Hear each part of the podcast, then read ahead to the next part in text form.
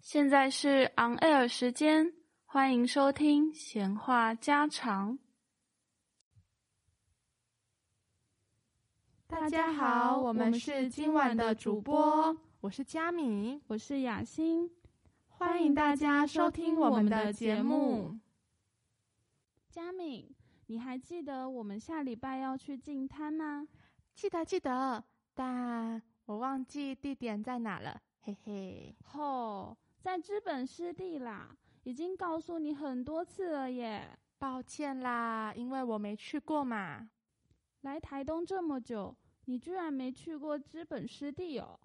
被你说的，我好心虚。你是不是去过啊？快跟我介绍介绍。老师要上课了，认真听好。好的，老师。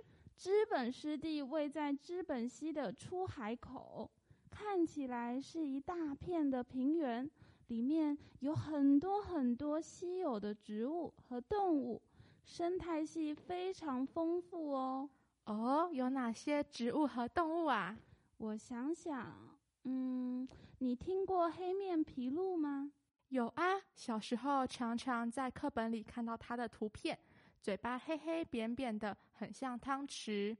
诶，难道在资本湿地也能看见它吗？你答对了，但是只能在冬天看到，因为在冬天的时候，台湾的天气比较温暖，所以黑面琵鹭喜欢来台湾过冬。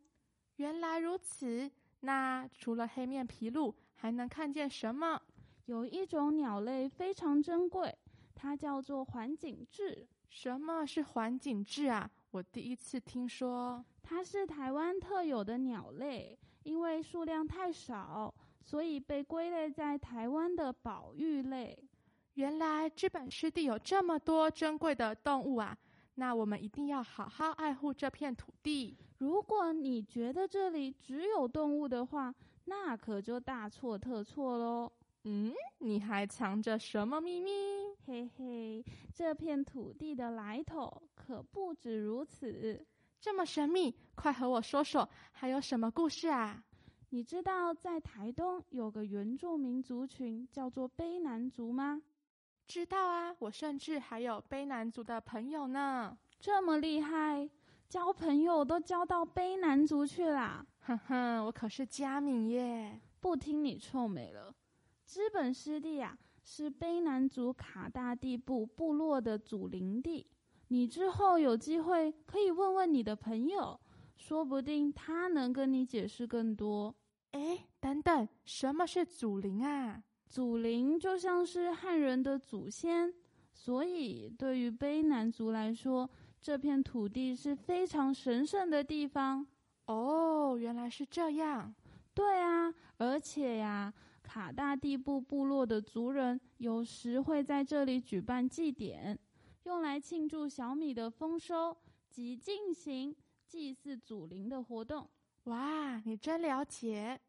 当然啦，我可是号称小百科全书的雅欣呢。哦，是哦，改天再问问我朋友关于庆典的详细内容。喂，别无视我！好啦，好啦。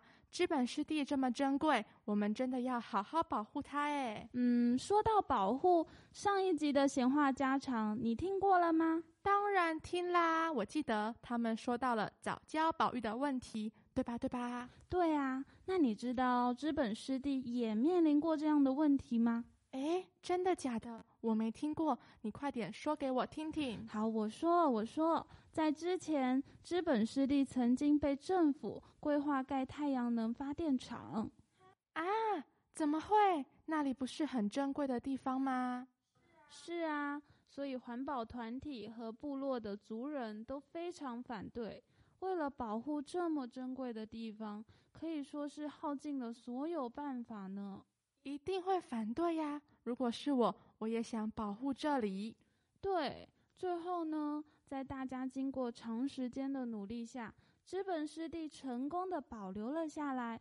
而留下来的不只是土地，还有各类动植物以及部落族人的文化精神。好险，好险！等到下个礼拜去进滩，你就可以好好看看湿地的美丽了。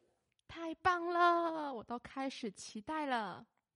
对了，你知道除了知本以外，还有哪些地方有湿地吗？